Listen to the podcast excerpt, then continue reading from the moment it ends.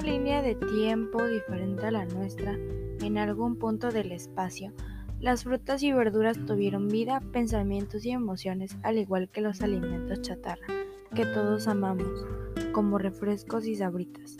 Las frutas le tenían mucha envidia a la chatarra y no sabían qué hacer, pues cada vez era más la producción de este tipo de comida. Y al dejar de consumir frutas y verduras, éstas se podrían y morían.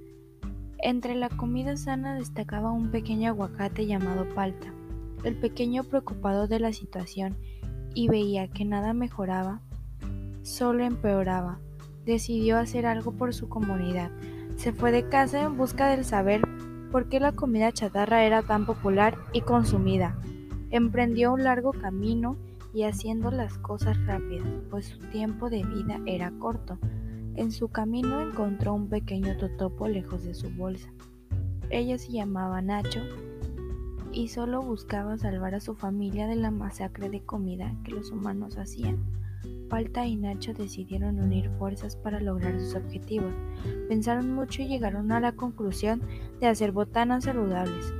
La primera era un guacamole con totopos, también sandía o mango con algún tipo de chile y así podrían tener algún atractivo para los humanos. Y consumir más frutas y verduras. Nacho fue con su familia y Palta con la comunidad de frutas y vegetales. Todos comenzaron a preparar dichas botanas saludables y a servirlas en un plato.